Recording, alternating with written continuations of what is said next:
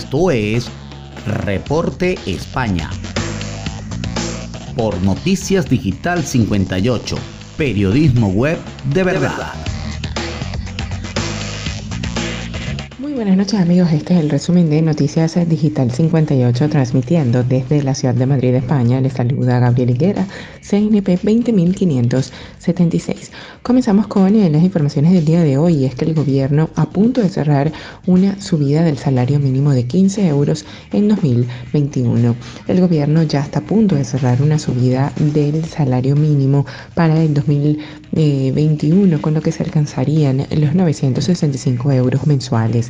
El acuerdo ya está cerrado entre el Ejecutivo y la UGT y está a punto de confirmarse por parte del eh, CCO, aunque Unai Sordo, secretario general de Comisiones Obreras, esta mañana ha sido claro, a día de hoy no hay un acuerdo cerrado explicó que aún se están negociando los términos de compromiso, ya que se quiere que se concreten los detalles para que en el 2023 el SMI sea el 60% de la media salarial.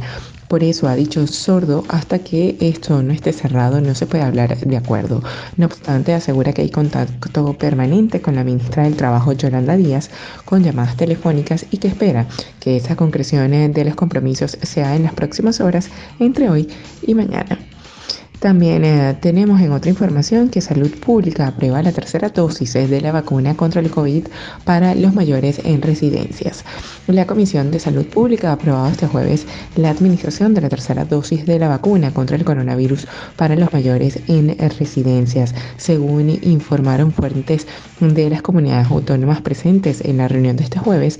En el encuentro también se aprobó la ampliación de la tercera dosis a todo el grupo 7 de la estrategia de vacunación.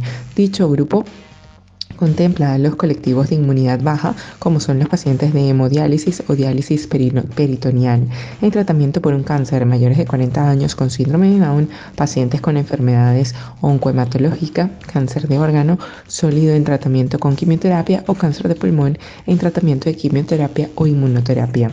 Por otra parte, con respecto a la inoculación en la tercera dosis de los mayores residentes, tal y como indicaba ayer la ministra de Sanidad Carolina Darias, será inmediata, de tal forma que se acelera la primera propuesta esgrimida por Sanidad, que pretendía inocular estas inyecciones de refuerzo a partir del 4 de octubre. Y ya para finalizar, España es el país con más tasas de repetidores en secundaria obligatoria y cuadruplica la media europea. España tiene la tasa de repetición de curso en los primeros tres de la ESO más elevada de toda la OCDE. En 2019, el 8,7% de los estudiantes en el ciclo obligatorio de la secundaria eran repetidores, según recoge el estudio Education at a Glance en el 2021 publicado este jueves. La elevada proporción de repetidores en las aulas españoles cuadruplica la media de la Unión Europea que asciende al 2,2% y el promedio el, eh, de la OCDE en 1,9%. Con la llegada a bachillerato las cifras apenas mejoran. El 7,9% de los estudiantes son repetidores, una tasa que solo supera la República Checa entre todos los países del organismo. Además, las tasas de repetidores se disparan entre los hombres y son más moderadas entre las mujeres. En España, el 60,2% de los repetidores en la ESO eran hombres, un dato que en este caso está algo por debajo de la media del organismo, que es del 6 del 61,1%. El salto a bachillerato suaviza algo la brecha de género, pero los repetidores siguen siendo mayoritariamente hombres, un 56% en este caso.